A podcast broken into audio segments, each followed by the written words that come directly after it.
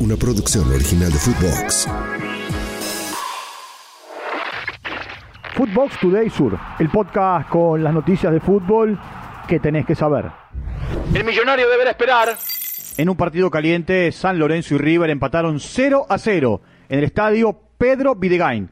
Se fue expulsado Nahuel Barrios en el ciclón. River deberá esperar que Unión le gane a Talleres el próximo lunes para gritar campeón.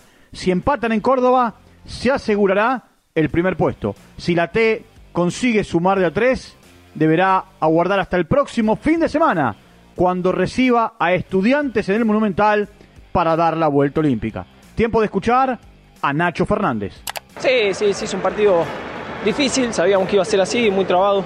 Ellos se metieron bien atrás, sabíamos que, que defienden así y nosotros no, no pudimos encontrar los espacios, tuvimos algunas situaciones. La cancha tampoco no, no ayudaba mucho, estaba, estaba un poco complicado, pero bueno. Por otra parte, Héctor David Martínez volvió a jugar después de cinco meses. Lo hizo en el partido de reserva frente a San Lorenzo. Estuvo en cancha 61 minutos. Esto dijo después del partido. Muy contento, contento por sumar unos minutos. Si bien eh, estoy volviendo de a poco, la verdad que esto, para mí estos minutos hoy fueron muy importantes. Eh, hace más de 7, 8 meses que no juego y la verdad que eh, fue una etapa un poco dura, pero bueno.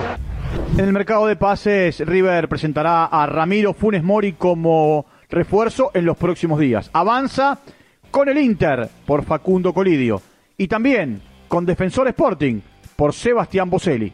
Escuchemos al presidente del club uruguayo sobre el tema. Esto dijo Alberto Ward en Radio La Red.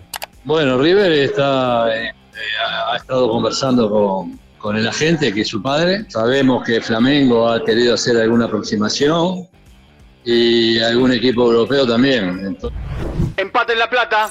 Estudiantes y Racing igualaron 0 a 0 en el Estadio 1. El pincha sexto con 39 puntos. En la próxima fecha visitará a River. La academia suma 32 unidades y está décimo segundo en la tabla. En la próxima jornada, el equipo de Gago recibirá a Rosario Central. Escuchemos a Leonardo Sigali.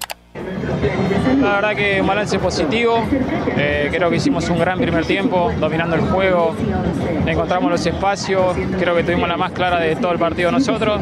Eh, pero creo que eh, el rival en el segundo tiempo creo que salió un poquito más arriba. Pero la verdad que, que me voy no conforme, pero sí contento con, con la cantidad de, de compañeros jóvenes que tengo. Y, Hanson y Orellano los apuntados. Boca inició conversaciones con Vélez por la incorporación del extremo Lucas Hanson. El Chennai se busca comprar el 100% de la ficha y llegaría para jugar los octavos de final de la Copa Libertadores en reemplazo del colombiano Sebastián Villa, que desde hace varias semanas se encuentra en su país. Boca Juniors también hizo averiguaciones por Lucas Orellano, con contrato hasta 2025 con Vasco da Gama, pero con poco rodaje en el Brasileirao.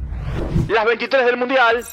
Germán Portanova, entrenador del seleccionado argentino femenino, dio a conocer las 23 jugadoras que estarán en el Mundial de Australia y Nueva Zelanda. Se destacan Vanina Correa, Aldana Cometti, Dalila Hipólito, Yamira Rodríguez, Miriam Mayorga, Sofía Brown, Lorena Benítez, Florencia Bonsegundo, Mariana Larroquet y Estefanía Banini. La Argentina debutará contra Italia en Oakland el 24 de julio. Tres días más tarde jugará en eh, Dunedin ante Sudáfrica y cerrará su participación en el Grupo G el 2 de agosto en Hamilton contra Suecia.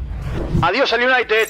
David De Gea anunció en redes sociales que no seguirá en el Manchester United la próxima temporada. El arquero llegó a Old Trafford en 2012 por pedido de Sir Alex Ferguson. En eh, 12 temporadas atajó 545 partidos y ganó 8 títulos. Una Premier League, 3 Community Shield, una FA Cup, dos Copas de la Liga y una Europa League. Más refuerzos para Paris Saint-Germain. El coreano Lee Kang-in se convirtió en el tercer refuerzo del equipo que dirige Luis Enrique. Llega desde Mallorca a cambio de 22 millones de euros con un contrato hasta junio de 2028. Se suma a Milan Skriniar y a Marco Asensio. Footbox Today Sur. Una producción original de Footbox.